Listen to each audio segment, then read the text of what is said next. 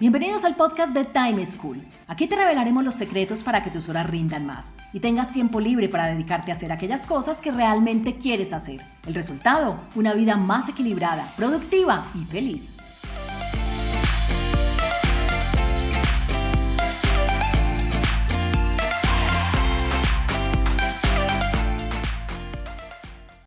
Hola, soy Juan Pablo Lema, un inquieto por la productividad y un estudioso del manejo del tiempo.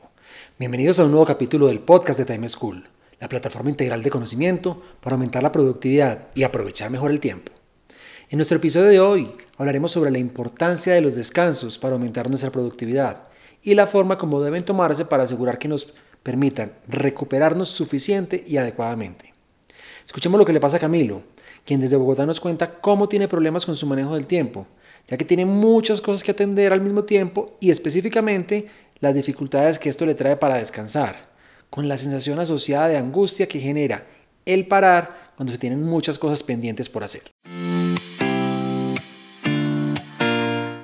Hola, mi nombre es Camilo, soy de Bogotá y quisiera conocer quizás algunas estrategias para mejorar mi manejo del tiempo. Esta es quizás la primera vez en la vida en la que tengo muchas cosas en las que estoy trabajando de manera paralela y siento que se entrecruzan y pierdo muchísimo tiempo, incluso en la organización, nada más en la planificación del día. Yo hago una maestría, doy clases en pregrado y también trabajo en un proyecto de consultoría.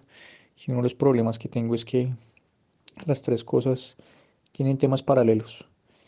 Entonces, quizás siento a veces que estoy avanzando en todos cuando, cuando me enfoco en alguno de ellos, pero lo cierto es que hay ocasiones en las que dejo alguno de estos trabajos muy de lado. Mm, por ejemplo, el, avance de la tesis, siento que no tengo como un horario constante. No sé si eso puede ser eh, un factor que me ha impedido avanzar en ese tema. Y lo otro es que siento que no tengo tiempos para, para descanso. Entonces intento sacar un día para descanso, no sé si eso sea ideal o o quizás tener tiempos más cortos de descanso durante los días, pero entonces el día que tengo descanso, pues es un día en el que no adelanto absolutamente nada de las, de las otras labores que tengo. Sería genial si me pueden ayudar un poco en cómo, cómo organizarme o cómo mejorar, hacer más eficiente mi uso del tiempo. Muchas gracias.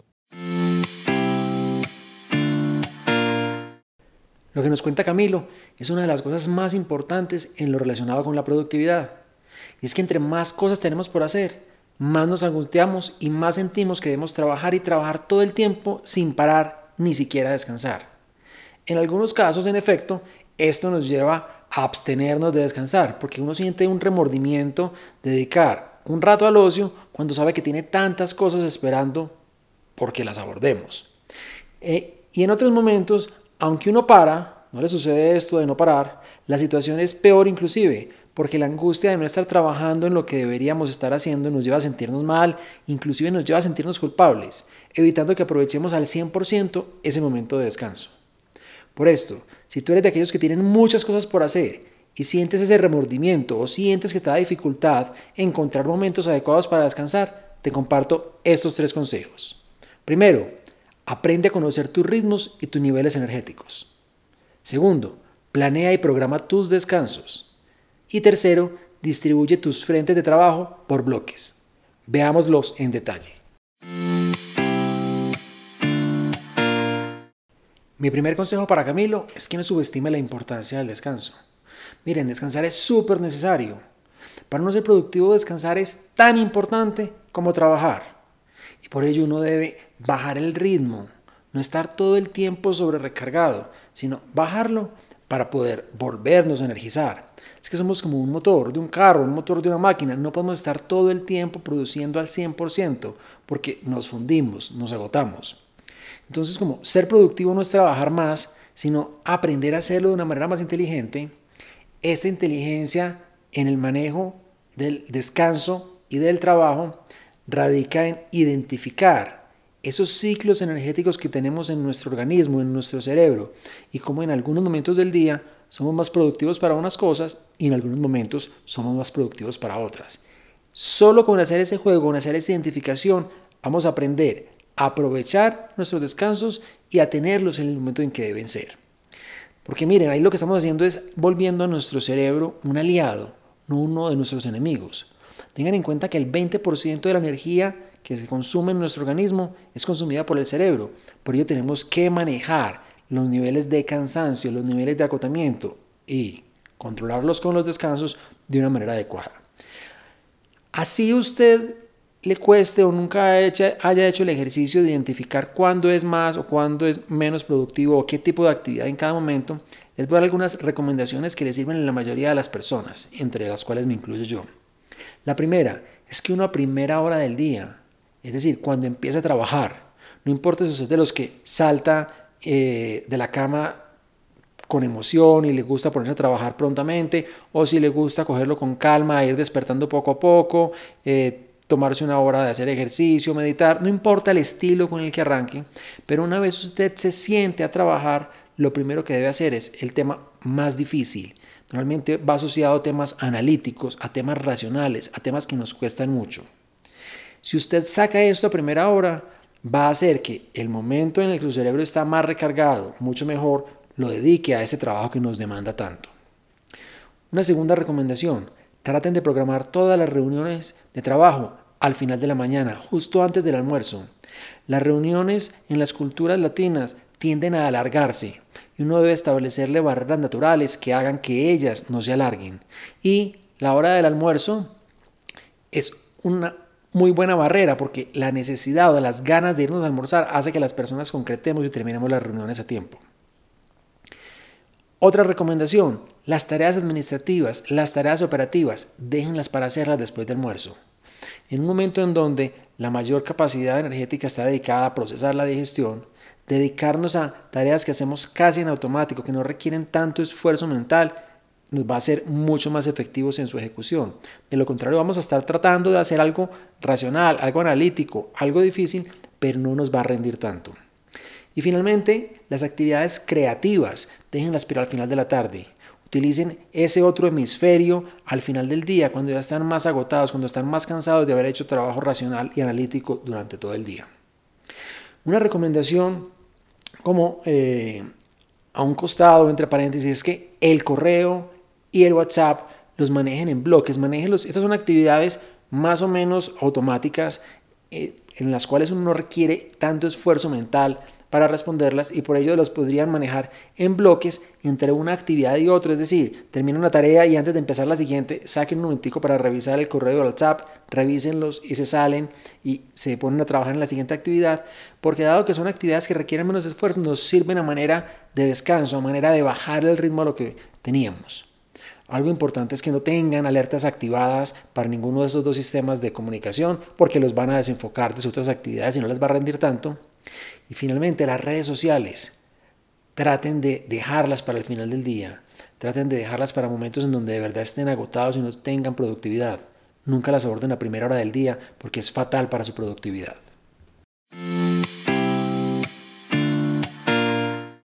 Camilo nos decía que él no sabía si tomar un día completo para descansar, que eso era lo adecuado, o que si mejor tomaba varios poquitos durante varios días.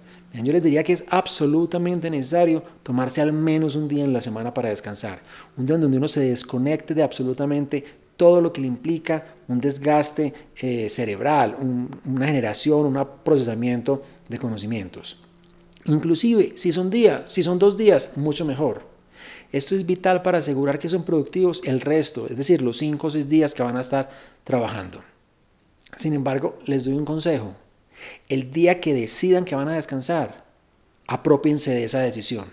Cuando uno toma una decisión, uno no se puede quedar pensando en ella, uno no puede quedar pensando, ay, ¿será que sí debe haber parado? Ay, ¿será que mejor estaría trabajando en algo más? Porque si no, finalmente es como si no hubiéramos tomado la decisión. Estamos no solo no aprovechando el descanso, sino perdiendo el tiempo rumiando sobre algo en teoría ya hemos decidido. Entonces, Tómense ese día o esos dos días y disfrútenlo. Estén plenos, centrados en el aquí y en el ahora. Pero tengan planes, porque si uno no planea y no programa los descansos, va a llegar el momento del día de descanso y no vamos a saber qué hacer. Y lo más cómodo es quedarnos tirados sin hacer nada, sin de verdad aprovecharlo y sentir que vamos a hacer el pasatiempos que no habíamos podido hacer, el deporte que queríamos, compartir con amigos, con familiares, con las personas con las que queremos. y vamos a terminar perdiéndolo. Recuerden que el tiempo es un recurso escaso y no solo escaso, sino valioso. Pero además de esta programación, de este gran descanso, de este descanso semanal, hay que hacerlo también durante la semana. ¿Por qué? Porque si no vamos a llegar al final de la jornada agotados y vamos a salir a las 6, 7 u 8 de trabajar y vamos a estar cansados o de estudiar. Entonces, para que uno el fin de semana no llegue agotado, para que a la noche no llegue agotado, además de programar y planear ese día o esos dos días de descanso, deben parar al menos 5 minutos cada media hora. 5 minutos en los que van al baño, 5 minutos en los que se estiran, en los que se paran de su silla, en los que toman agua, en los que miran por la ventana, en los que disfrutan el paisaje o lo que puedan ver. Pero además, cada dos horas y media más o menos, deberían parar entre 15 o 20 minutos, hacer una pausa mucho más larga, una pausa en donde puedan comer, en donde puedan tomar algo, en donde puedan conversar con la gente, donde puedan hacer una o dos llamadas de ocio, algo que les permita igual desconectarse y descansar. Finalmente, dos recomendaciones frente a esta programación y planeación de sus descansos. Una es eviten las reuniones de trabajo en las cuales van a almorzar. Esto no solo no es productivo, sino que hace que un momento de descanso uno lo pueda aprovechar realmente. Si definitivamente no la pueden evitar, traten de evacuar prontamente ese contenido, esos temas que van a trabajar ahí en equipo y dediquen el momento de el consumo de los alimentos a solamente eso y no a trabajar ni a conversar de nada más. Y en los casos donde no tengan reuniones a mediodía, nunca almuercen o coman al frente del computador sepárense de él, no traten de estar comiendo y trabajando al tiempo sintiendo que les va a rendir más, porque no van a aprovechar ese momento no solo para alimentarse, sino para descansar y recargarse energéticamente nuevamente.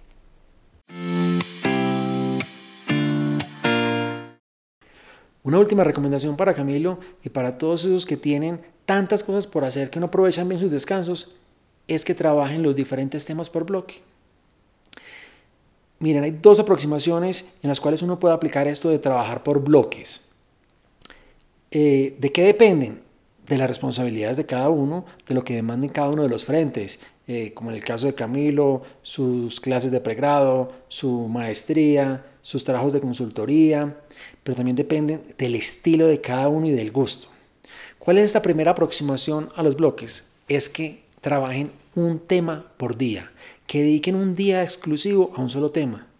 Entonces, por ejemplo, el lunes lo voy a dedicar a las clases de pregrado y programo todas las clases de pregrado el lunes. Los martes los voy a dedicar a trabajar en uno de los proyectos de consultoría y me dedico todo el día a uno solo de los proyectos. El miércoles lo voy a dedicar a el tema de la maestría. Entonces voy a clases de maestría, eh, y me enfoco y trabajo y hago investigaciones sobre mi tesis, etc. El jueves tomo otro segundo proyecto de consultoría y así. Y dedicarle uno de los días a cada uno de los temas, a cada uno de los frentes, es una muy buena forma de ser productivo, porque el cerebro no tiene que aplicar el esfuerzo de estar cambiando de aquí para allá, de allá para acá, sino que todo el día estoy en el mismo modo. Entonces, si soy un gerente general, o soy un líder de área, o tengo un equipo a cargo, los lunes lo voy a dedicar al tema A, los martes al tema B, los miércoles al tema C. Y de esa manera, pues no solo tengo planeado, sino que soy más productivo en la ejecución. La otra forma de abordar esta recomendación de trabajar los temas por bloques es, si no lo puedo vivir un día por tema, partir el día en bloques y dedicarle un bloque al día a cada uno de esos frentes de trabajo. Así aseguro que durante el día le dedico al menos una o dos horas a cada uno de los frentes. ¿Qué es importante? Que yo me fije y me planee cuánto le voy a dedicar cada día a cada uno de esos temas. No tiene que ser lo mismo todos los días. Puede que al tema A el lunes le dije una hora, el martes le dije tres, el miércoles le dije dos, pero que lo planeé. Y que una vez se termine ese tiempo que yo le definí, suspenda ese bloque para continuar con el otro tema. En la medida en que yo manejo al tiempo los diferentes frentes de trabajo, los diferentes eh, proyectos que estoy trabajando, y le estoy dando a cada uno un momentico, bien sea de una, dos horas al día, estoy asegurando que avanzo en todos y no descuido a ninguno, una de las situaciones que nos planteaba Camilo. En cualquiera de las dos, no se les olvide, intercalen las sesiones de trabajo con los descansos programados que les acabé de decir. 5 minutos cada media hora y unos 15 a 20 minutos cada dos horas y media. No son excluyentes, son complementarias. Y en la medida de lo posible, acuérdense de esta primera recomendación que les di. Lo más difícil, lo más analítico, lo más racional, háganlo en la mañana No importa si es de un solo tema del día o si tiene varios temas en el día, ponga en la mañana ese tema más importante, las reuniones antes del mediodía, lo operativo y lo administrativo luego de almorzar y finalmente lo creativo en la tarde.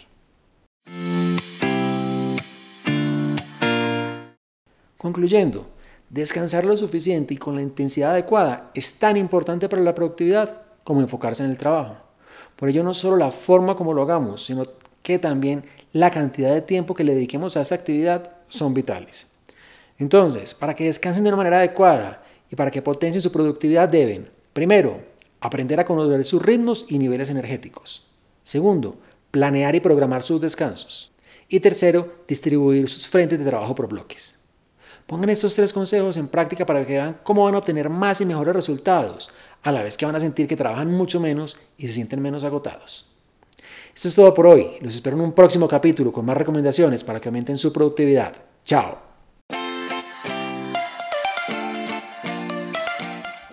Encontrémonos en un próximo capítulo con una nueva situación y más recomendaciones para que seas más productivo y feliz.